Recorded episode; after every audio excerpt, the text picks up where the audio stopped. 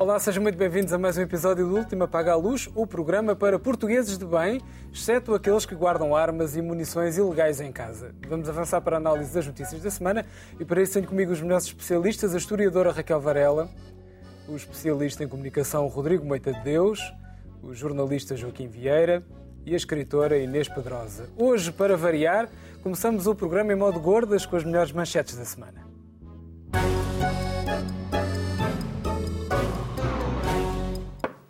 E começamos já pelo Joaquim, quer falar sobre Boa Ventura Sousa Santos. Joaquim.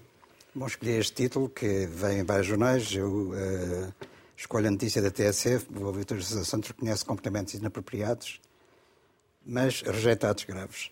Uh, eu acho curioso, uh, já, já, já li que isto seria uma autocrítica tipo Revolução Cultural Chinesa.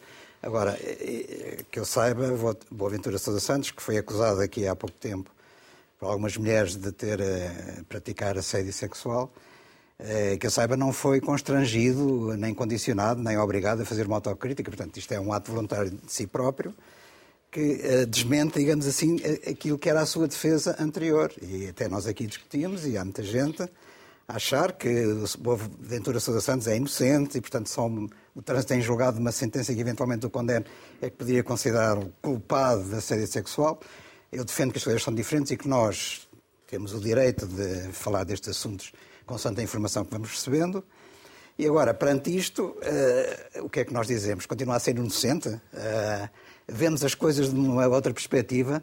Portanto, há todo aqui um, um universo, um mundo que se abre, até para discutir estes temas de outra maneira, que não aquela maneira um bocado clássica do sim ou não, que nós, nós do, alegadamente, oh, oh, Joaquim, que nós foi estávamos a discutir. tentativa de violação. Sim, rejeita... está bem. Agora, uh, Sabes o que é uma tentativa sim. de violação? É dos atos mais graves Raquel, e ignóbeis que existem à face vai reconhecer uh, comportamentos apropriados. Não sabemos o que, é que são comportamentos apropriados. A explicação dele é que nasceu em 1940 uma geração, portanto, que era machista e, portanto, assumiu esses valores.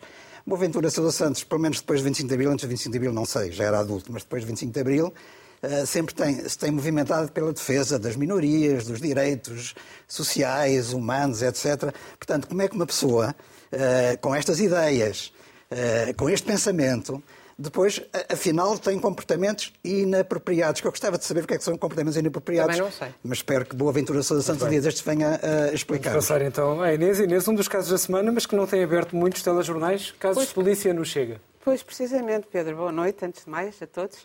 Uh, e, e, é isso, é que uh, a comunicação social que uh, dá imenso palco à extrema-direita, quando há uma proposta qualquer na Assembleia da República do Partido de Extrema-Direita vai-se logo falar com o André Ventura, e que tem andado tão interessada a perguntar 50 vezes às mesmas pessoas se atenderam um, um telefonema ou receberam um telefonema às 11h30 ou meia-noite e meia de quem, não, não os virem perguntar a André Ventura o que é que vai fazer com os dois dirigentes que foram esta semana uh, uh, chamados à polícia e um deles está com apresentações diárias, o que, o que significa que é grave porque uh, termo de identidade, é, são os dois arguídos, mas termo de identidade e residência é o que constitui um arguído logo.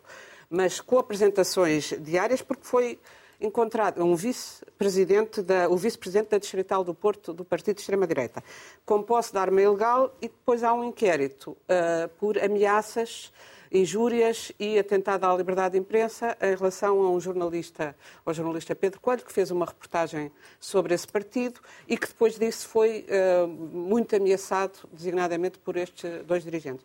E não, não se vê isso a abrir uh, telejornais. E, portanto, é esse o meu ponto. É, é curioso como, como há dois pesos e duas medidas consoante. Muito bem. Raquel, greve às provas da frição.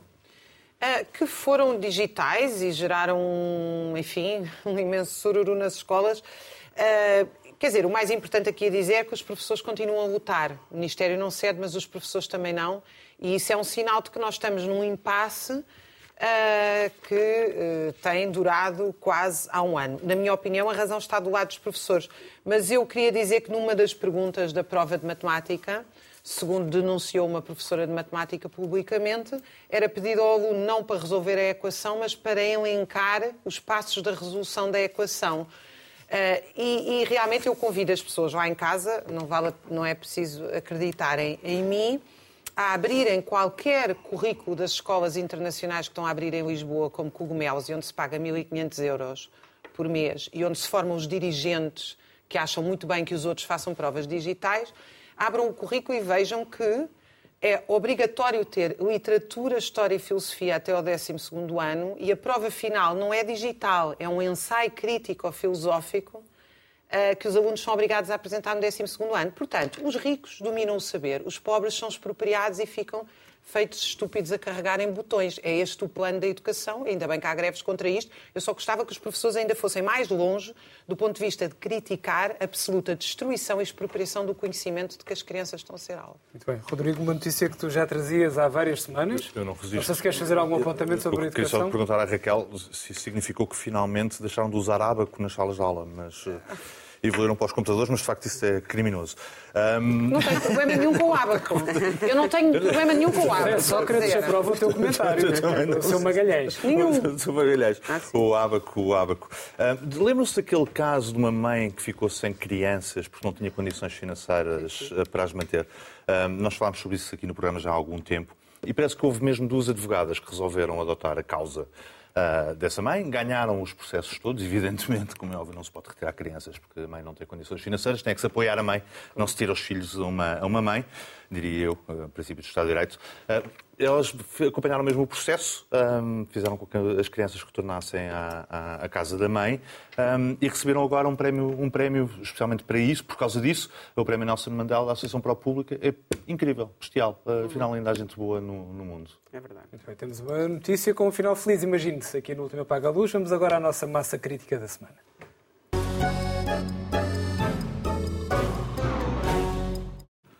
Com a forma como o tempo acelera, podemos dizer que este quase fé de já tem barbas, pelo menos desde o tempo em que o CDS existia e Assunção Cristas desgostava do tema. Falo da questão do género e das casas de banho escolares. Agora parece que alguns especialistas vêm defender género neutro nas mesmas. Faz sentido, sim ou não, Rodrigo? Normalmente é aquele tema que acaba sempre em discussões de direita, esquerda e, e, e, tal. Mas eu sou uma pessoa mais, mais antiga do que isso. Eu assumo mais antiga do que a direita e esquerda? Mais, mais, não, mais antiga que estas discussões modernas. Uh, e, e, portanto, eu tive que recorrer ao arquivo para tentar perceber bem uh, esta dinâmica. Eu, eu pedi à produção para pôr no ar uma imagem que parece que não está nada relacionado. Uh, mas isto é do meu tempo, é o tempo em que havia cabeleireiros para homens e mulheres e lhes chamávamos unissexo. Também sou do tempo em que havia roupa para homens e mulheres e que se chamava unissexo. E também sou do mesmo tempo em que, imagine-se, havia casas de banho para homens e mulheres e chamava-se unissexo. E de repente aquilo passou a ter tudo. Eu devo dizer que, aliás, no, no museu, no News Museum, lá em Sintra, quando lá chegávamos havia casas de banho unissexo. Se eu soubesse agora que isso era uma coisa na moda, bom, tínhamos feito a inauguração só da casa de banho. Só da casa de banho. Porque, de repente, o unissexo passou a, passou a ter outro significado, que é neutralidade, não binário, genderless, inclusivo. E eu sou só do tempo do, do unissexo. É uma coisa mais simples, é, é, é uma coisa prática, metodológica. Mas isto diz muito da, da tentação que alguns governos têm, ou que alguns políticos têm, peço desculpa, não são governos, que alguns políticos têm de, de falar sobre coisas mais ou menos acessórias. Eu trouxe-vos uma outra notícia espanhola, de março, ah, que é uma notícia engraçada, que é, que é uma senhora que reclama porque foi publicado um estudo que dizia que 75%, de, 75 das mulheres só atingiam o orgasmo, ou preferiam atingir o orgasmo com um homem. E então a senhora resolve fazer uma palestra sobre o, uh, falar sobre o assunto, uma palestra mesmo, explicando que aquilo era uma, uma, um crime contra a igualdade de género. Isto parece só uma coisa cómica, mas a senhora é secretária de Estado de Igualdade. É secretária de Estado de Igualdade em Espanha. Uh, uh, e diz muito uh, da nossa capacidade. Não sei se, se, os políticos deixaram de ter coisas com que se entreter, tipo o bem-estar das populações, o desenvolvimento económico, o desenvolvimento social, porque de repente passaram a ter assim uma. Pronto, o unissex passa a genderless. Um, passamos a discutir o orgasmo feminino em, em Conselho de Ministros e tudo isto ganha assim uma dimensão extraordinária. Como ganham dimensão outro tipo de fenómenos, é uma, é uma espécie de.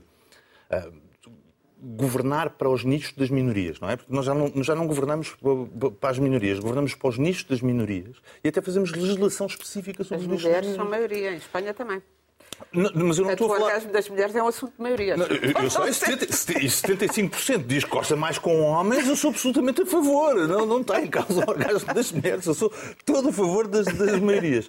Mas, é, um, é um pouco estranho um país que depois se rende, ou qualquer país que depois se rende à tentação de fazer leis um, ou, ou, enquadramentos legislativos especiais para o nicho, do nicho, do nicho, do nicho, e, e, e investe recursos imensos do Estado à volta disso. Uma, uma, última nota, eu fui ver os números por causa da questão dos transgéneros e das casas de banho dos transgéneros, não é? que já, já, ocupou imensos minutos na televisão e imensos discursos uh, na, na, Assembleia da República, e há por ano, nós, não, não, se sabe quantos transgéneros é que há em Portugal, uh, mas há por ano 400 pessoas que pedem a mudança de nome, é? Portanto, no, no registro civil e há 187 pessoas uh, que vão a consultas para, e que estão a ser acompanhadas para, para, poderem mudar de sexo. O país tem 10 milhões de pessoas.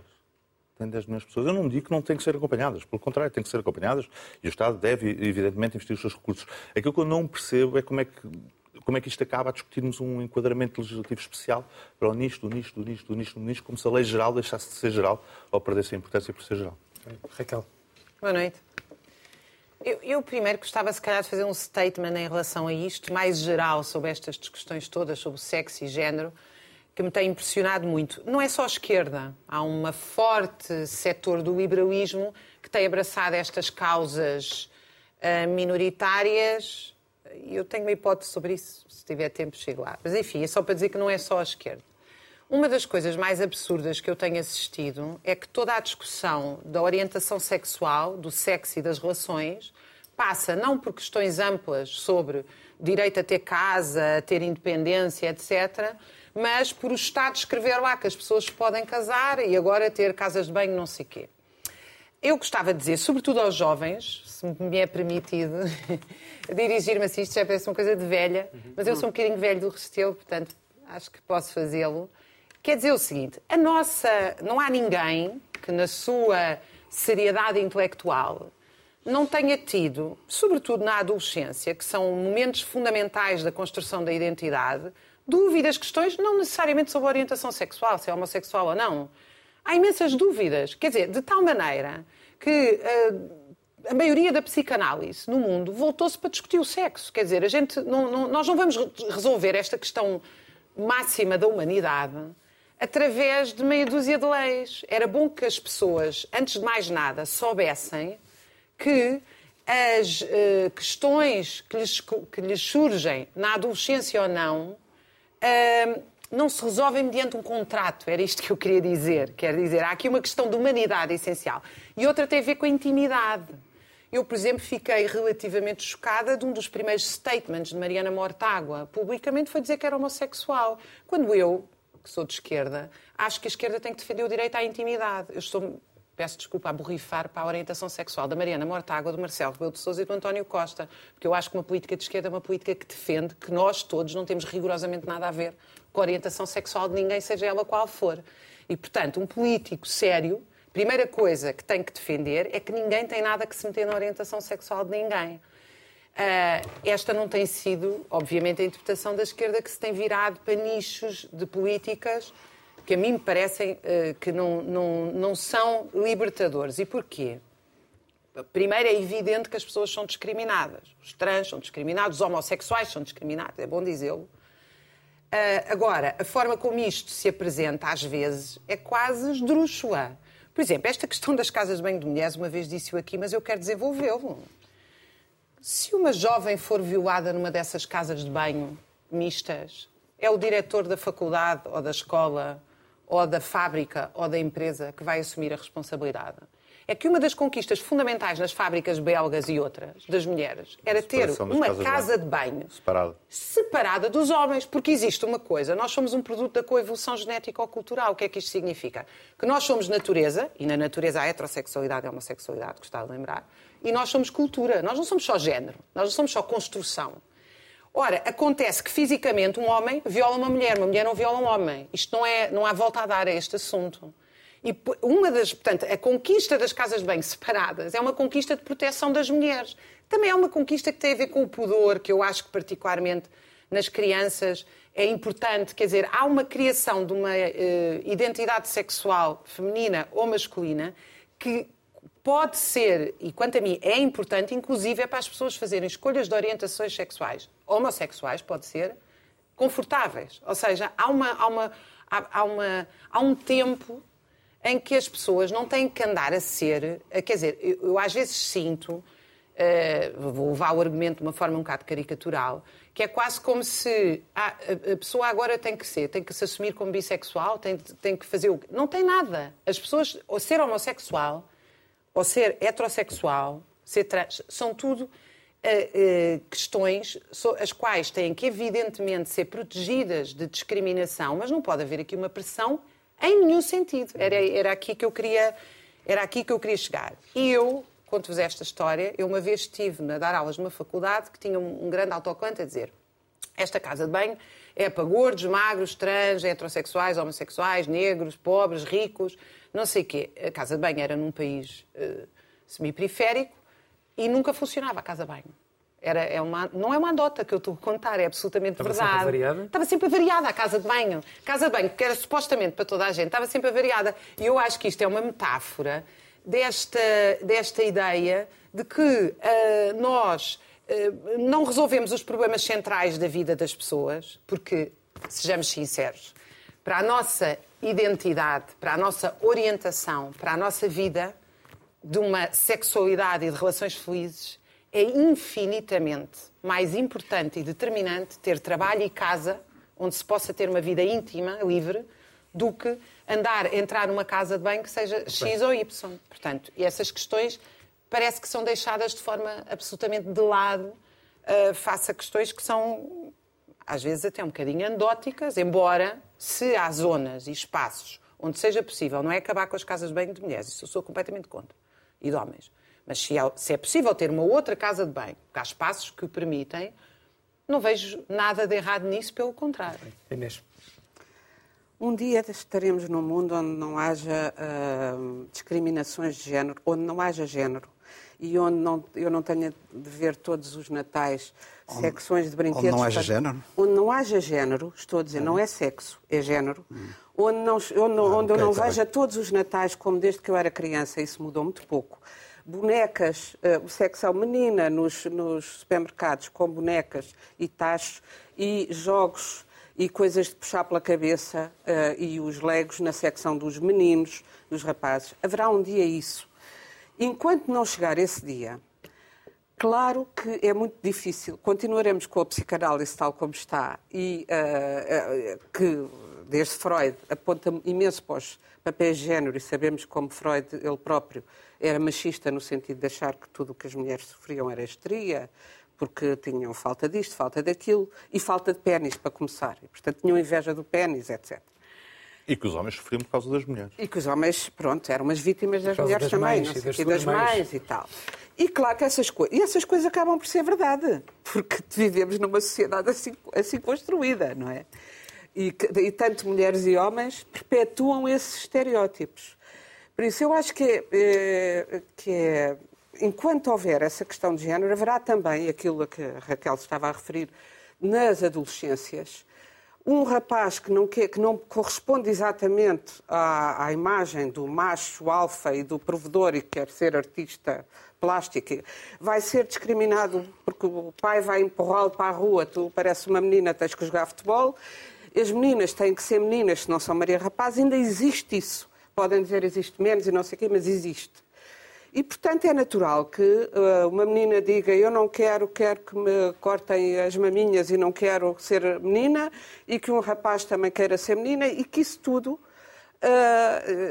vá, vá acompanhando a adolescência, que é também natural, e que às vezes acham as meninas que a melhor amiga era com quem elas gostavam de se casar, ou em crianças mesmo, eu vou-me casar contigo porque tu és a pessoa que eu mais amo, e rapazes que sintam a mesma coisa mesmo que não o expressem. Não o verbalizem. Pronto. E isso não quer dizer que as pessoas tenham, uh, que sejam transgênero, como o Rodrigo trouxe os números. Felizmente, são poucas as pessoas que têm mudado de sexo, e eu digo felizmente, porque deve ser uma dor horrível nascer com um sexo errado e ter de mudar de sexo. É complicado. Eh, desde que se é criança, é uma dor e até uma dor física. Portanto, realmente, nesse sentido, é minoritário. Eu acho Uh, agora, acho que esses direitos dessas, das pessoas trans têm que ser uh, protegidos. O que acho é que tem havido também uma leviandade muito grande a tratar destes assuntos. Em Espanha, falámos aqui das eleições espanholas há pouco tempo, e eu abordei isso por alto, não tivemos aqui tempo, mas estavas a falar do Ministério da Igualdade. O Ministério da Igualdade em Espanha estava por conta do Podemos. Sim, sim. E isso deu imenso eh, perderam imensos votos, designadamente das mulheres, por causa da lei da violação e também por causa deste tipo de leis, uhum. das feministas, porque elas viram este tipo de leis como um atentado, porque elas viram precisamente, então, se um homem quer uh, uh, ser violento con connosco, diz que vai mudar o nome, basta mudar o nome e vem violar-nos. Uh, um homem vai competir, e já temos tido casos, no, na, nas Olimpíadas, no, de, no, numa equipa, não, não consegue na dos homens, na equipa de mulheres. Portanto, essas questões têm de se pôr. E não as pôr é de uma grande leviandade. E, e a mim parece-me que. Hum, parece-me já diferente. Diferente é a questão de assumir ou não. Eu, eu percebo a Mariana Mortágua como o Adolfo Mesquita Nunes e acho que pode ser didático, porque precisamente num mundo onde eu, para meu espanto, eu, tenho, eu própria sei de histórias de imensos rapazes, eh, de, rapazes e raparigas, mas ainda pior com os rapazes, até porque as raparigas podem muitas vezes passar por grandes amigas e dormir juntas sem o mesmo problema na, na juventude do que os rapazes e do, do, confronto que têm com os pais, gente da minha geração, que ainda não aceita que os filhos sejam homossexuais. Portanto, Mas é uma, é uma questão, de dois gumes. Acho que é uma questão pedagógica. Por um lado é pedagógico, por outro também tem outra pedagogia terrível, que é dizer que isso é um assunto público. Ah, não, pode ser ou não ser, também, também tens o direito de uh, que seja ou não seja.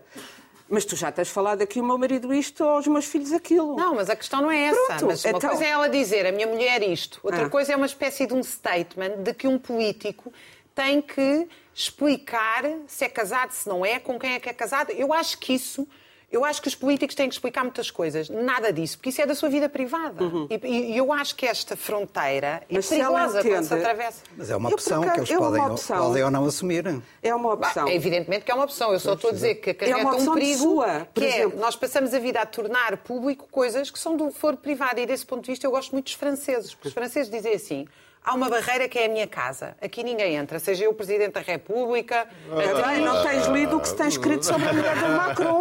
Não tens lido o que se tem escrito sobre, sobre a François Hollande. Ou sobre Hollande. E o que é que aconteceu? E o que é que aconteceu na França do François Hollande? É muito curioso o exemplo do François Hollande, porque o que é que aconteceu? Tentaram queimá-lo por casamentos, por não sei o quê. Felizmente, a França é republicana. Acabou o partido seu. Não é verdade. Não foi por causa disso. Não, para concluir, pronto, só para dar uma nota mais leve. Eu, quanto às, eh, já há muitas casas de banho, sempre houve. Uh, noutras casas de banho. Eu não, balneário já acho diferente. Tá, pronto. Uh, é, há, há coisas... Sim, se é uma Mas, casa de banho sozinha, que ninguém pode lá entrar, pode ser um urinóis, que aliás é uma coisa que se devia acabar, porque só provoca mau cheiro e desde que os senhores tenham uma educação melhor para acertarem no sítio onde quando vão fazer o número. Fica, fica aqui este apelo público, Joaquim. Não, mas a propósito disso, se não houvesse urinóis, não havia aquela obra-prima de Marcelo Duchamp. Portanto, deu origem a uma obra de arte moderna, é? muito, é que inaugurou o modernismo, ou seja o que for, o pós-modernismo, pós, nas artes pós. plásticas, o pós-modernismo. Na verdade, o que ele queria inaugurar Sim, era a crítica ao pós-modernismo, mas alguém achou que ele estava a falar a sério. Mas uh, eu acho que isso tem que ver um bocado com a anatomia e as anatomias são diferentes. E há que reconhecer que, quer dizer, nós temos dado muitas voltas. A cultura woke agora tem tendência para esta coisa igualitária, que é tudo a mesma coisa, mas a verdade é que, de acordo com a biologia, há dois sexos, há homens, há mulheres. Aliás, disso depende até a, a, sobrevivência e a continuidade da espécie humana, isso é fundamental. Uh, e, portanto, quando há louças sanitárias para uns e para outros, isso corresponde a uma evolução, porque realmente é mais confortável eu sei que. Cheiram sempre tão mal. Pô, exatamente. Abre-se uma porta do, da casa de banho dos isso, homens. Isso é um problema técnico que se resolve, não é? Também pode cheirar mal uma sanita, se for mal usada. Não é um problema. É, simplesmente há de facto estas diferenças. Uh, e isto corresponde a uma certa evolução. E agora, querer que seja tudo igual, de certa forma é um retrocesso, porque toda a gente tem que usar da mesma maneira. É verdade que nós em casa, nas nossas casas, não temos urinóis. E, portanto, toda a gente, homens e mulheres, usam a mesma casa de banho as mesmas casas de banho. Mas, apesar de tudo, no espaço público, penso que é mais confortável e se calhar até mais higiênico esta, esta diferenciação que existe.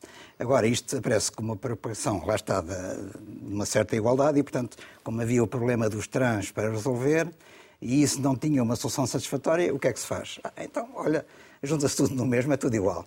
Uh, e se calhar, de facto, esta não é a solução e, portanto, é preciso pensar, acho eu, enfim, de facto, o convívio num espaço tão íntimo como a casa de banho de homens e mulheres pode ter vários perigos, inconvenientes, incluindo aqueles que a Raquel apontou, e, portanto, não parece que seja uma solução satisfatória para toda a gente.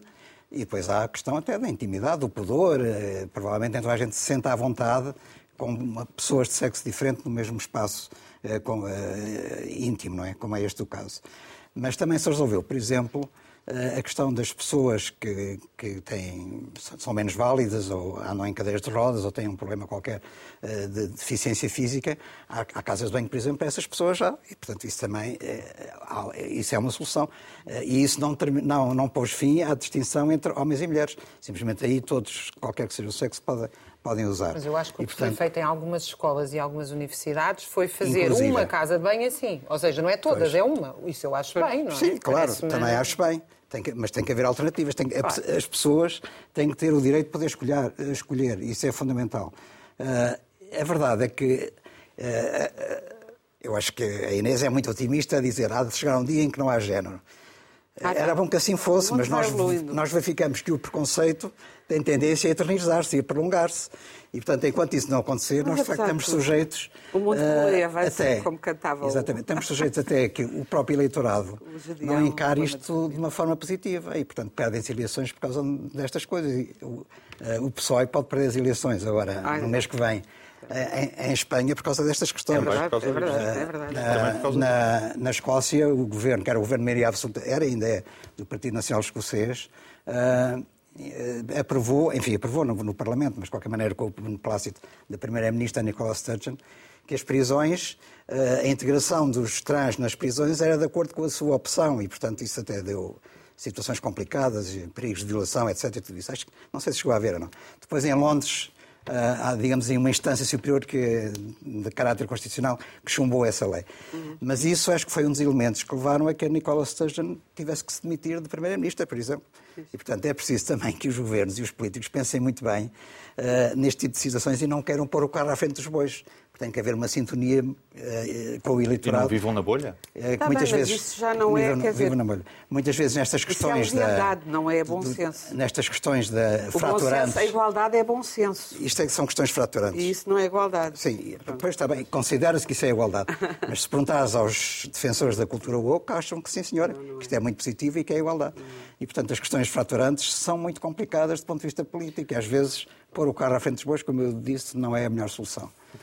Vamos então agora ao nosso extra extra com o tema principal da semana.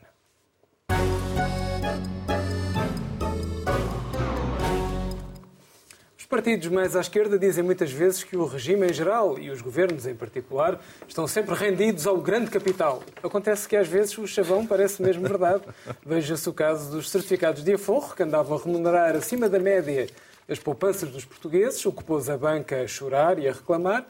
Resultado, António Costa pôs travão aos certificados. Frente à banca ou à gestão financeira, enfim, eh, Costa baqueou, Raquel. Quer dizer, isto é uma, é uma eterna. É uma eterna sina, que é a relação entre a banca e o Estado nestes países semiperiféricos. O que é curioso, eu acho que uma das coisas mais curiosas foi esta, esta completa simbiose entre Estado e banca nesta questão dos certificados de aforro e vir Marcelo Rebelo de Sousa tentar moralizar, que é mesmo assim, aquele momento em que a doutrina social da Igreja vem toda de cima. Quer dizer, sim senhor, os bancos mandam nisto tudo, controlam a dívida pública, os serviços públicos vão à vida, o país todo está virado para isto, para remunerar a banca, a especulação imobiliária, tudo isto faz parte do mesmo assunto, já para nem falar do que é que significa hoje os, uh, as, a quantidade de spreads, juros, uh, taxas bancárias. Quer dizer, nós pagamos aos bancos para os bancos terem o dinheiro. É bom, é bom dizer que essa é a situação. Além de lhes pagarmos com o nosso ordenado e com o Estado Social remunerações absolutamente milionárias. E depois vem Marcelo Rebelo de Sousa e diz assim, é como conversar com, o leão, com um leão furioso, vai lá e diz Uh, mas, por favor, tenham em atenção, quer dizer, tentar moralizar a banca. Qual é a piada disto? É que grande parte da banca portuguesa é catalã e espanhola. Como é óbvio, por acaso eu para aí há uns 5 ou 6 anos, o nosso programa já é longo. Eu disse aqui isso, eu disse, quando Portugal começar a ter problemas de investimento, vai fazer o quê? Chorar à, ao Santander e ao La Caixa? Ai, venham cá cuidar dos investimentos portugueses, que são, aliás, uh, completamente dependentes e, e frágeis. Evidentemente que, ainda por cima, quer dizer, estes bancos que têm sede lá fora, e eu não estou a dizer lá fora, porque eu não acho o grande capital uma, uma expressão. Chauvinista, é uma chauvinista. Não, não é o ser, não é, Agora, é o capital nesse chauvinista caso. sobre o capital. Tem Estado, tem Estado. Eu sou ibérica, eu sou ibérica, eu gosto é imenso da que o Catalunha. Eu sou, sou uma fã incondicional da Catalunha e de toda a Espanha, La Caixa aliás. já não tem sede na Catalunha. A, a La Caixa não tem sede na Já Catalunha. mudaram para. Madrid. Ah, pronto, pronto. Já mudaram para Madrid. Não sabia, não sabia. Não, não, não, não. Os cata- os- ninguém quer estar ao pé de catalães. Ah, não são sabia que a La Caixa não é? tinha mudado para Madrid. Pois, Também diz, já diz, já é então. significativo, é significativo da situação política Claro, em quando Espanha. aquilo começa a ficar nas mãos da esquerda, o capital foge. É, o claro, capital evidente. foge. Capital sem rosto. Não é capital sem rosto, evidentemente que os capitais são protegidos pelos seus Estados, as bancas, não é? Portanto, essa coisa do super-imperialismo, que haveria um grande capital sem rosto e tal, que faz conspirações, isso não é verdade de todo. Os Estados protegem os seus capitais. O Estado alemão protege as suas empresas alemãs, o Estado espanhol protege as suas empresas. E o que é que acontece? A relação entre juros e remuneração em Espanha não é a mesma cá. Portanto, o que, o estes bancos estão a dizer a Marcelo Rebelo de Sousa é o que Marcelo Rebelo de Sousa sabe, que aliás o seu, o seu papel é conhecer bem isto.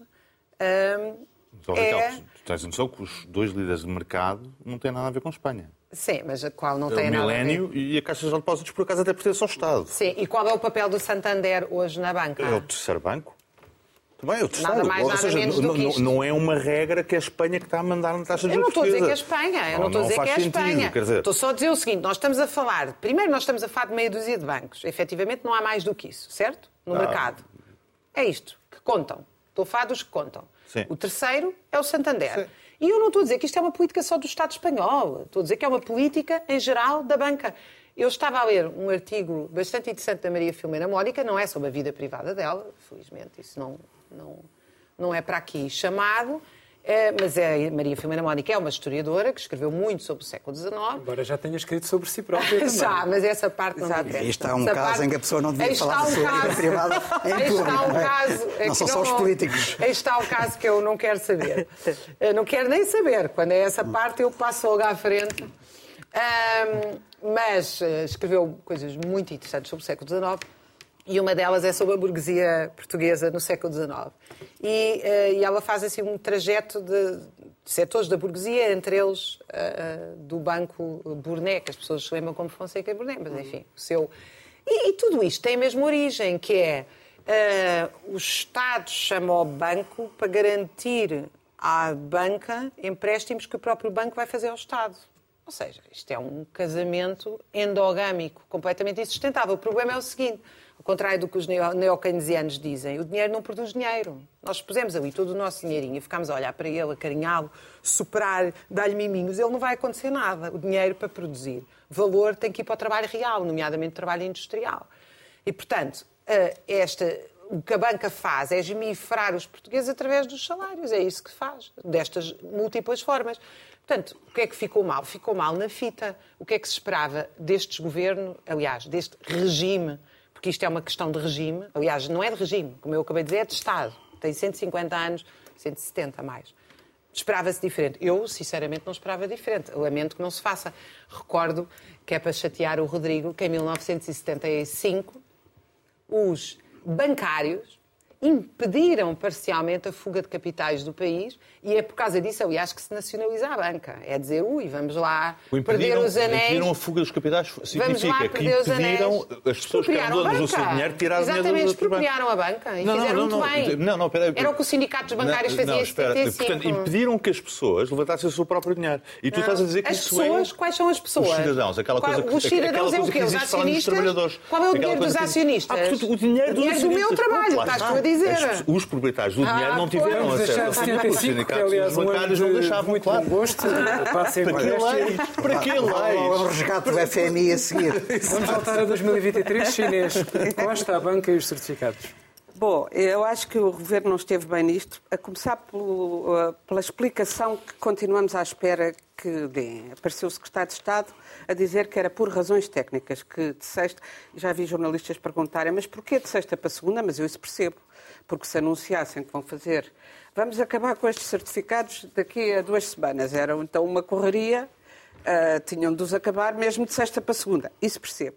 Agora, as razões técnicas, já agora, Pode haver portugueses que não percebam muito de economia, mas ah, eles têm que saber explicar nos os mínimos se foi porque apareceu o senhor do Banco de CTT a dizer que, não, que aquilo que não, não devia existir, se foi por pressões da banca ou se foi porque ah, ah, o sucesso daqueles certificados, eu penso que terá sido a grande parte por isso, ah, foi tal, as pessoas investiram tanto naquilo que Uh, o, uh, que se tornava perigoso. E se tornava perigoso por duas razões. Por descapitalizar a banca, sim, portanto, outra vez para ajudar a banca, e também por ficar demasiada dívida pública nas mãos de, de, de portugueses que podem, portugueses mais ou menos pobres, portugueses da classe média empobrecida, que põem ali os seus parcos, uh, os seus, as suas parcas poupanças, e que de repente podem não poder esperar os 15 anos ou os 10 anos e podem levantar aquele dinheiro e, portanto, complicar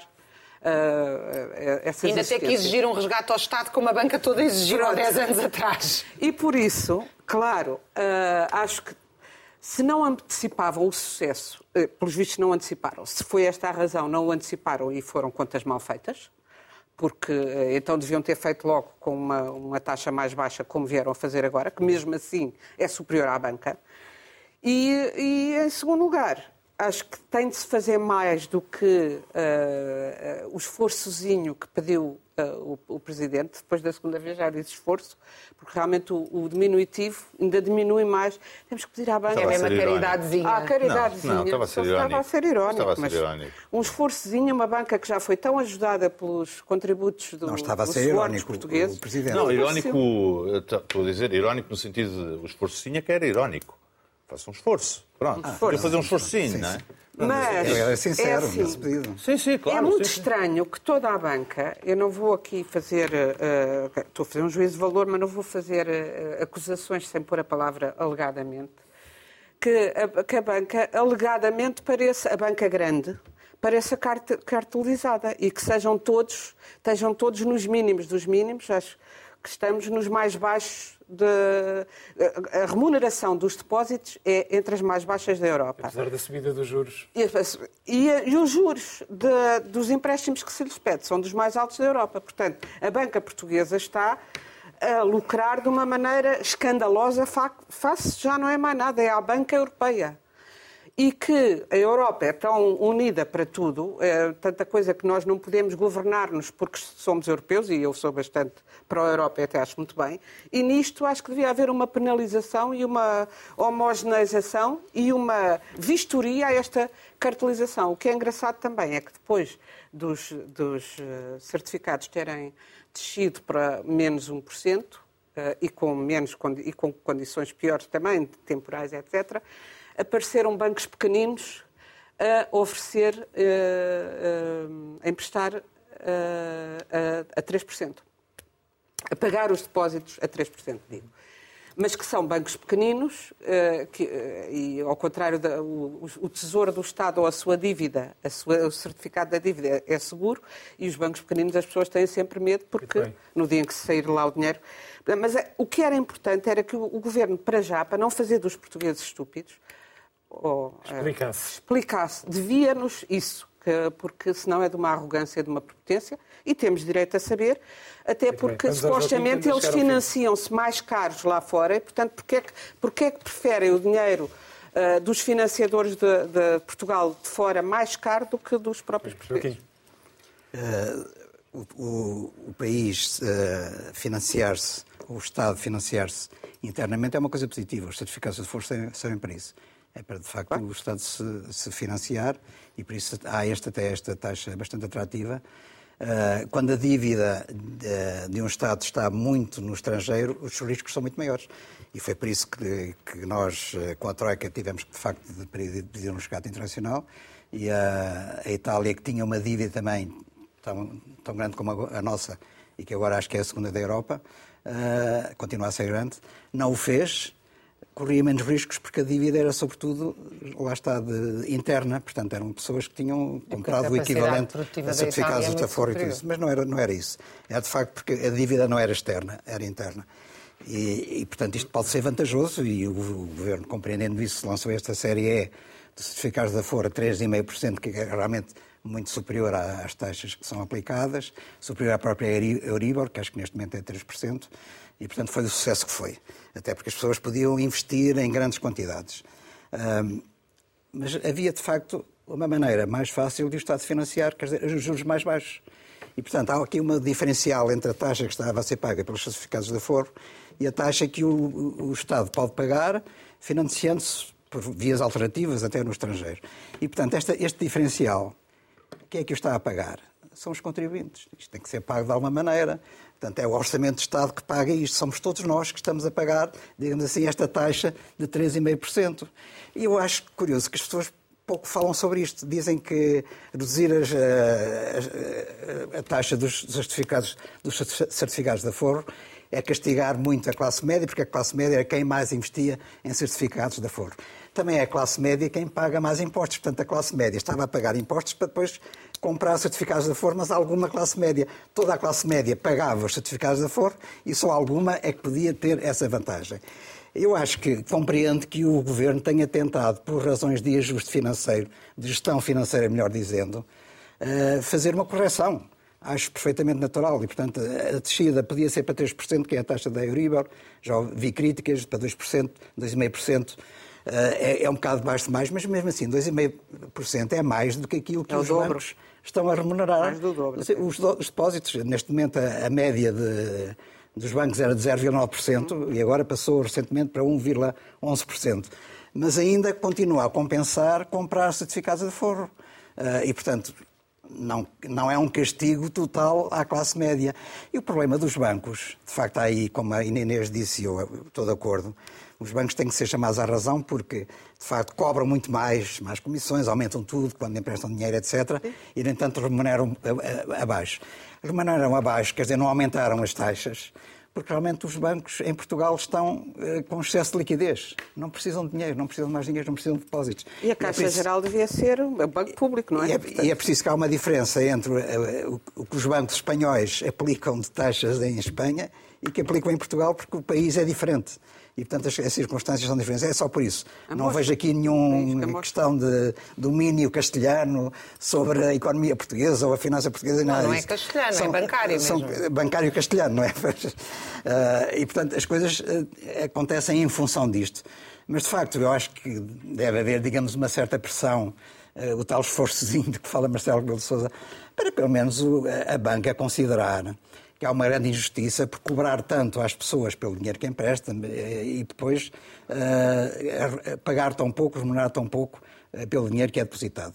Mas, de qualquer maneira, eu penso que a atitude do Governo, nesta perspectiva, quanto a mim, é compreensível e não tem nada a ver com pressão bancária, com o facto de João Moreira Rato do CTT, uma semana antes ter dito aquilo, que o Governo tinha que reconsiderar a remuneração dos, dos certificados de aforo. Eh, calhou mal, foi azar, mas não vejo que haja uma relação direta entre uma coisa e outra.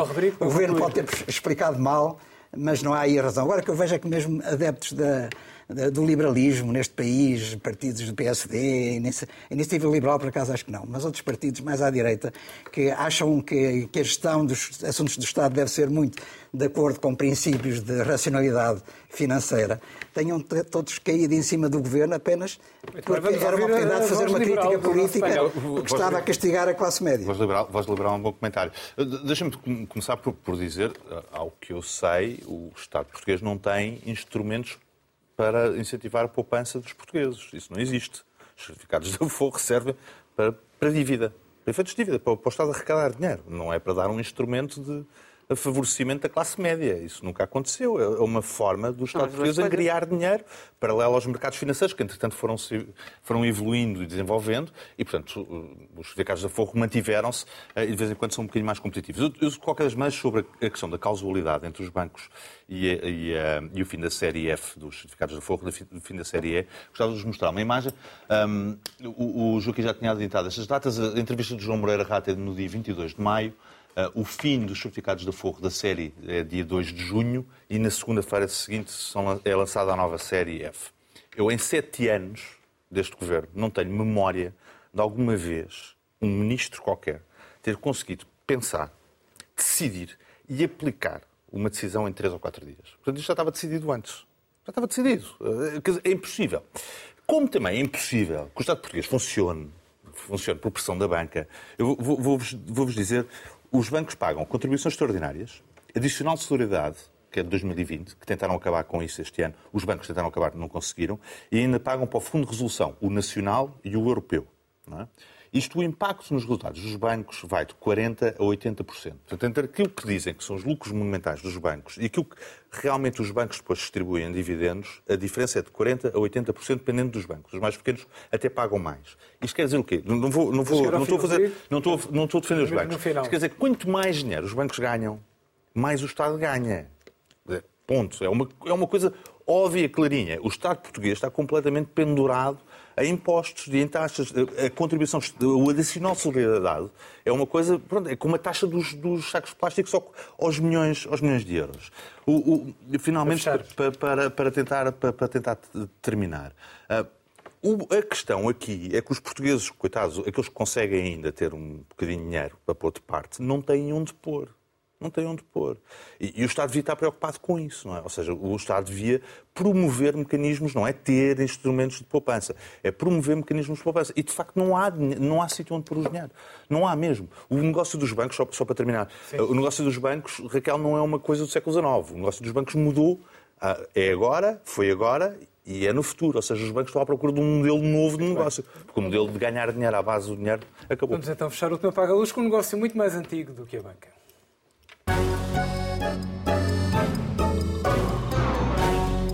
Dores de barriga. Porquê? E a culpa é dos portugueses e das famílias portuguesas. É que os jovens têm uma alimentação que é decidida pelos nutricionistas e depois estão nas casas das pessoas e elas metem-lhes tudo pela boca dentro. E experimenta a feijoada, experimenta o cozido. Cozidos, feijoadas, já não bastava aos jovens aquela coisa que provoca cegueira. Despedirmos com amizade. Até para a semana.